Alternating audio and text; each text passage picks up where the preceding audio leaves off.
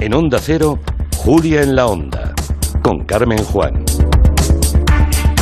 Les recuerdo que ya tienen colgada la pregunta que nos han hecho nuestros analistas del orden mundial, Eduardo Saldaña y Blas Moreno, hoy, para que la respondan en el perfil de Julia en la Onda en Twitter. Pero ellos también tienen una pregunta de los oyentes para respondernos. La envía Álvaro por correo. Nos comenta que la Corte Penal Internacional dictaminó en febrero que tiene jurisdicción sobre los territorios palestinos, lo que abre la puerta a que puedan investigar crímenes de guerra cometidos allí.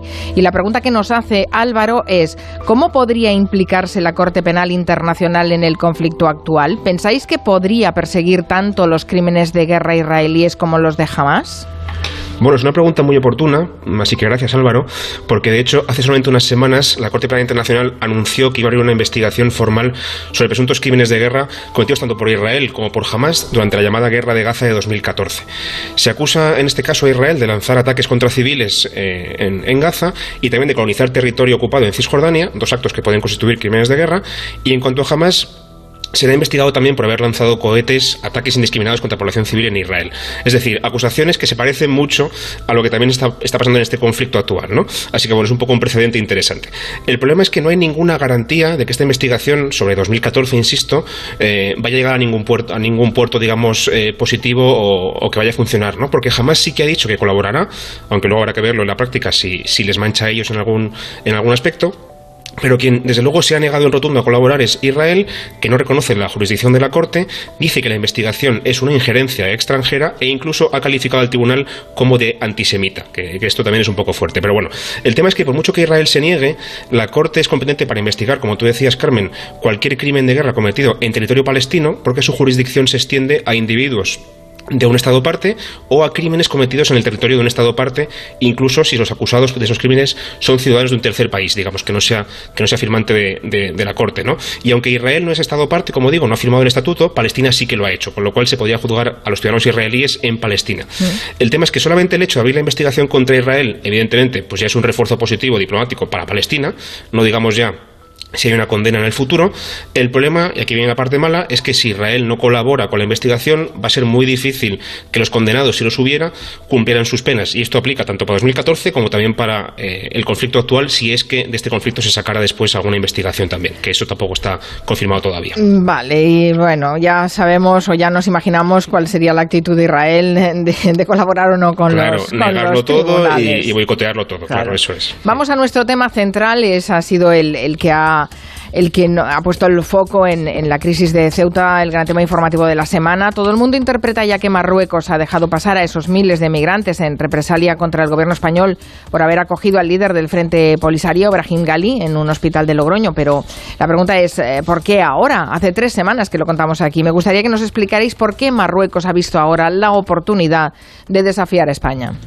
Mm, pues como, como dices, Carmen, ya hacía varias semanas ¿no? que se estaba hablando de que Marruecos pues, no le hacía ninguna gracia que, aquí en España eh, hubiéramos acogido al líder de Polisario y el ingreso de bajo identidad falsa de Gali se produjo en un momento especialmente delicado en Marruecos, ya que las hostilidades entre el Frente Polisario y Marruecos están en un momento de muchísima tensión. Pues recordemos que en noviembre se rompió el alto el fuego eh, establecido por la disputa del Sáhara Occidental y desde entonces el conflicto está abierto. En cuanto a, por qué Rabat se siente fuerte, Marruecos lleva varios años haciéndolo muy bien en el terreno diplomático. Recordemos que, el año pasado pues consiguió que Estados Unidos reconociera el Sáhara Occidental, estableció relaciones con, diplomáticas con Israel.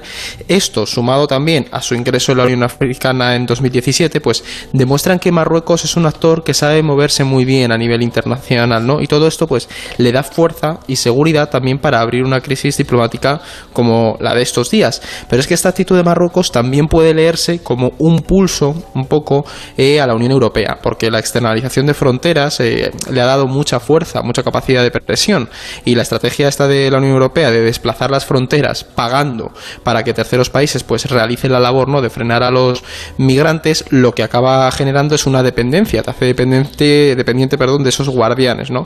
Y eso lo que le permite a Rabat es tener la sartén por el mango, pues controlando los, los flujos migratorios. Y por si fuera poco, Carmen, Marruecos se conoce perfectamente el clima de de polarización y confrontación política que vivimos aquí en España.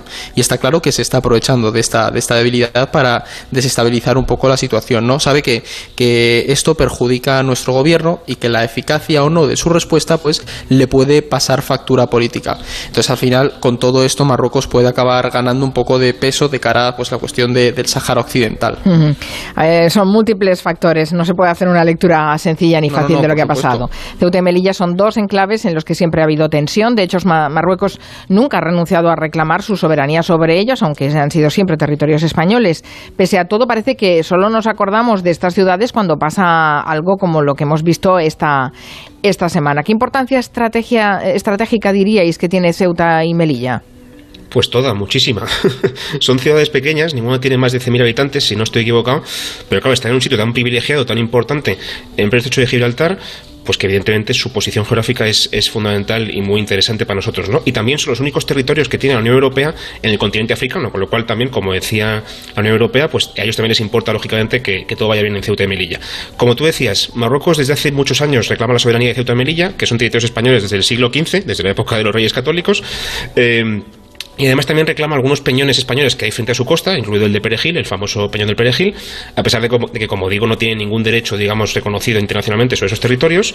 Pero bueno, todo esto forma parte de esas ambiciones que tienen nacionalistas, que también se ven, por ejemplo, en el Sáhara Occidental, aunque también, evidentemente, hay intereses económicos y geopolíticos, y los paso a explicar brevemente. A nivel económico, por un lado, Ceuta y Melilla suponen un problema económico para Marruecos muy importante. ¿Por qué? Porque el contrabando es una actividad económica importantísima para ambos lados de la frontera, tanto para la ciudad española como para, digamos, la región circundante eh, marroquí, y ese contrabando lo que hace es impedir el desarrollo económico de las regiones marroquíes cercanas, porque lo que hacen es llevarse productos españoles más baratos y meterlos en Marruecos, ¿no?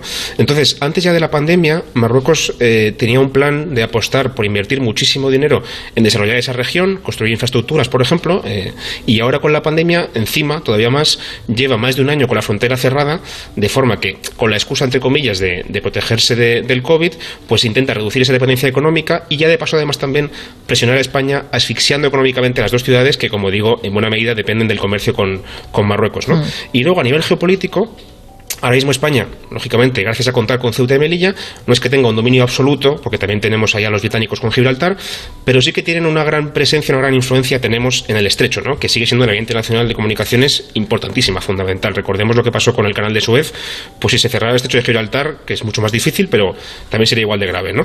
¿Qué ocurre? Que si España perdiera esas plazas, especialmente Ceuta, que está mucho más en el estrecho que Melilla, que está más alejada, perdería, lógicamente, de paso buena parte de esa influencia geopolítica que tiene en el estrecho, que la pasaría a tener Marruecos, ¿no?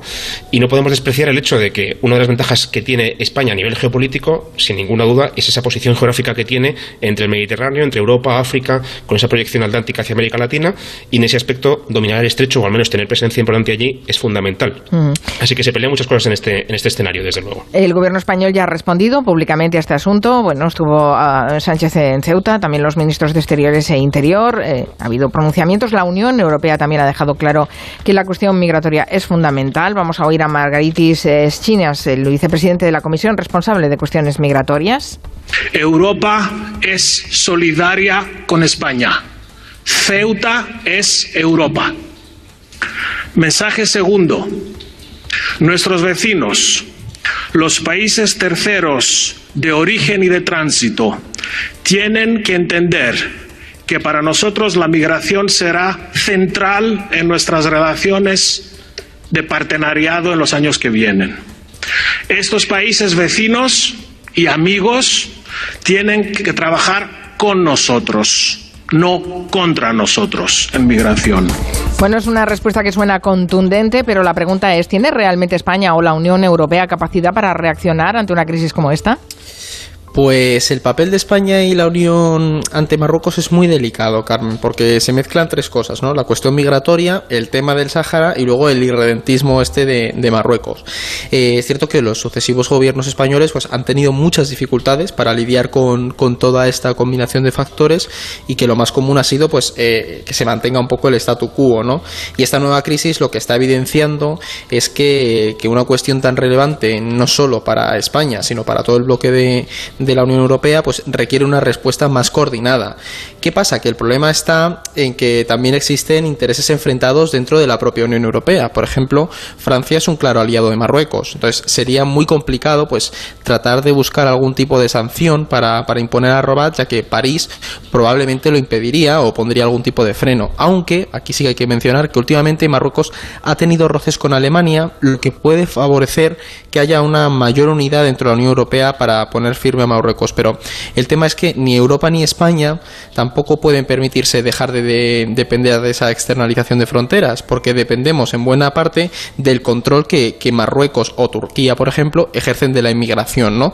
Entonces, la Unión Europea no puede permitirse prescindir de ellos, porque eso que pasa implicaría que tendría que, encargarse directamente de todo ese flujo migratorio y esto acarrearía pues una serie de escenas, ¿no? En, la, en las fronteras que dañarían bastante la imagen pública de la Unión. Así que los países europeos pues les conviene seguir externalizando esas, esas fronteras. De momento, lo que hemos visto, el Bruselas ha, expresado su plena solidaridad y ha reclamado a Marruecos que, que impida la salida de irregulares desde su, su territorio, ¿no? También el presidente del Parlamento Europeo, pues lo que sí es cierto que ha aprovechado para insistir en que hay que desarrollar una política migratoria clara y sólida, que es algo que se lleva tiempo pidiendo, pero no termina de crearse y establecerse dentro de la Unión Europea. Y a ver si con esto hay un avance nuevo para, para fijarla de una maldita vez. Spoiler, no. No. Pues, no. O sea, yo complicada la situación, sí, sí. Sí, va a ser muy difícil, pero oye, a ver si cruzamos los dedos.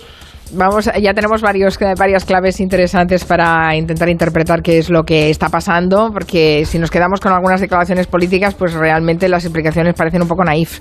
Y no, no, los analistas nos están dando las claves. Vamos a repasar rápidamente otras noticias del mundo mundial. El pasado domingo Chile celebró elecciones para elegir a la Asamblea que va a redactar la nueva constitución del país. Em, las candidaturas independientes son, las que se han impuesto. Va a ser eh, la primera Asamblea paritaria de del mundo, son 77 mujeres, 78 hombres. Creo que la derecha no está muy bien representada en esta, en esta asamblea para redactar la Constitución, ¿no? ¿Qué balance hacéis de los resultados?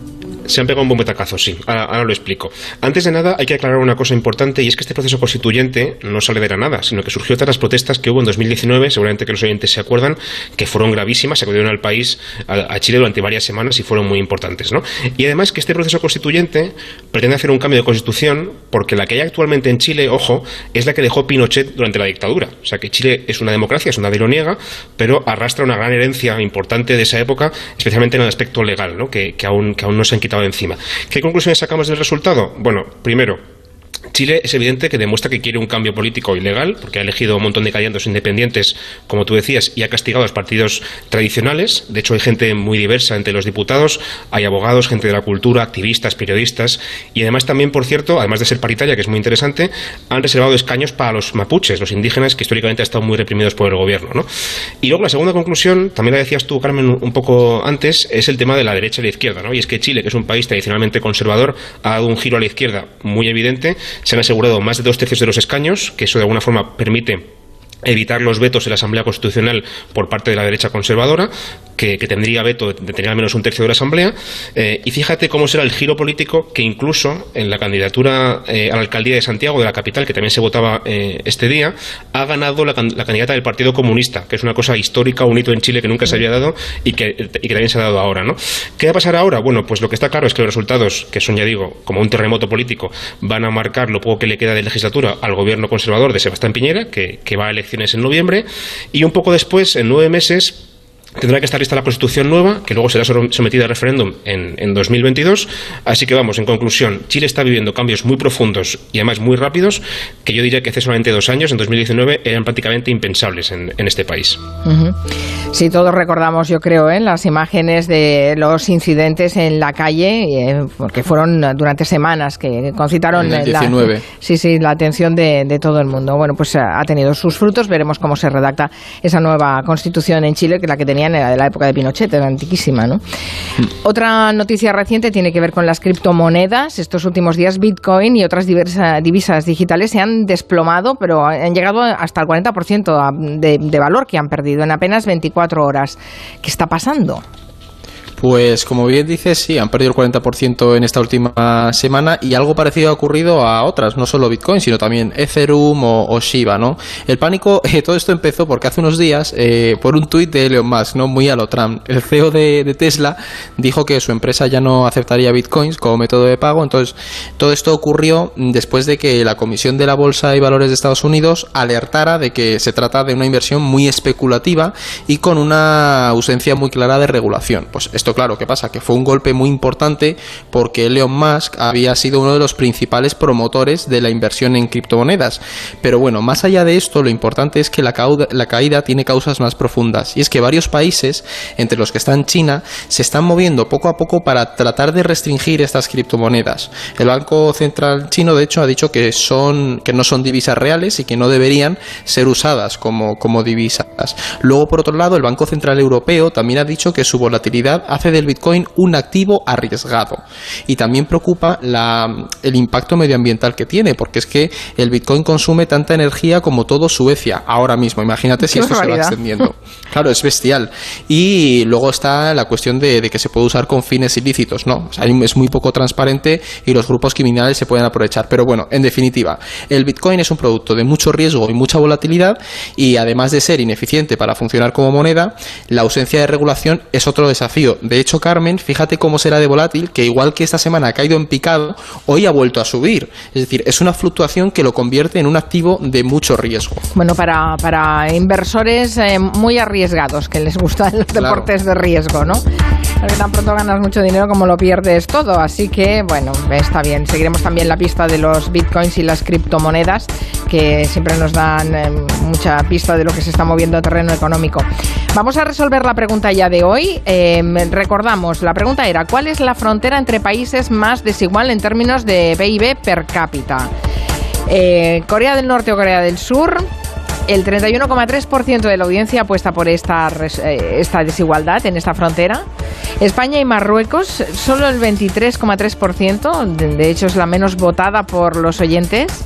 Y Arabia Saudí y Yemen es la más votada, 45,5%. ¡Ay, lo he resuelto! ¡Qué mal! ¿No podemos poner el efecto de los tambores? No lo he resuelto. No, pero no, ah, no, lo, he resuelto. No lo he resuelto. No lo he resuelto. No lo he resuelto. Además me estoy adelantando. Estoy diciendo lo que yo votaría. ¡Qué fuerte! Madre Uy. el spoiler. ¿Cómo me traiciona? A ver, a La respuesta es Corea del Norte y Corea del Sur, Carmen. ¿Qué me dices? Yo hubiera votado Arabia Saudí y Yemen. Pues no. De hecho, es muy complicado. Esto es eh, está hecho con PIB per cápita en paridad de poder adquisitivo. Y la frontera más desigual es Corea del Norte y Corea del Sur, pero le siguen Arabia Saudí y Yemen. Y la de España y Marruecos también es bastante desigual, pero no al mismo nivel. De hecho, creo que es la, la decimonovena frontera más desigual del mundo. Que se esté pendiente la audiencia, que en el orden mundial ya sacaremos algo sobre esto, que estén ahí pendientes. bueno, claro, pensándolo bien, es que Arabia Saudí tiene uno, unos cuantos multimillonarios, pero muchos pobres también, así que... Claro, justo. Es, el, reparto no, no es muy equitativo de, la riqueza en Arabia Saudí. Para que os hagáis una idea, Carmen, el PIB total de Corea del Norte es el cerca del 4% del PIB total de Corea del Sur. Es decir, es, bestial la diferencia de, de, PIB per cápita en paridad de poder adquisitivo entre un lado y otro. Bueno, bueno, pues nada, me ha traicionado el subconsciente y además ya lo daba por hecho, como la audiencia me daba la razón. bueno, gracias Blas Moreno, Eduardo Saldaña, hasta la próxima. un abrazo, Carmen. Adiós.